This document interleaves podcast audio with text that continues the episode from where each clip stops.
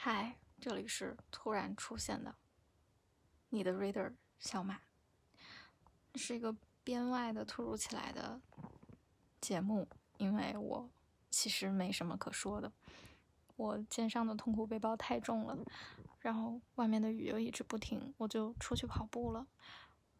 我大概配速五分半，跑了三公里之后，喘着粗气，身上洒满了水。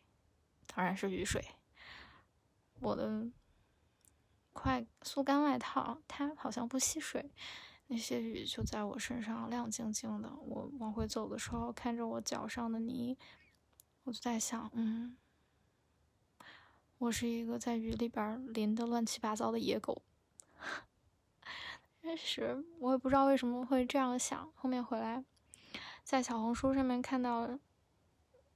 这样一个话，我觉得，嗯，做一个野狗也没什么不好的。那个话说的是：一，不用太担心将来的事，这世界上的生活方式可能比你想象得到的还要多得多。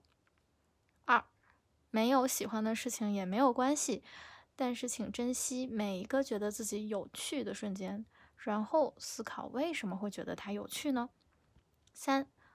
缺乏动力，没有干劲，不用担心，这是你生而为人的证明。只有机器才会一直充满干劲。四，不必焦虑于寻找自我，也不用一定找到自己的独特性。请好好看清自己和什么样的人在一起最开心、最舒适，然后去寻找能和这样的人在一起的生活方式。这是一个日本的人类学者说的话。我有点认不清，他应该叫基野真穗吧？嗯，这样的一个人类学者。嗯，今天作为野狗小满，我觉得他说的很对。哼哼，拜拜。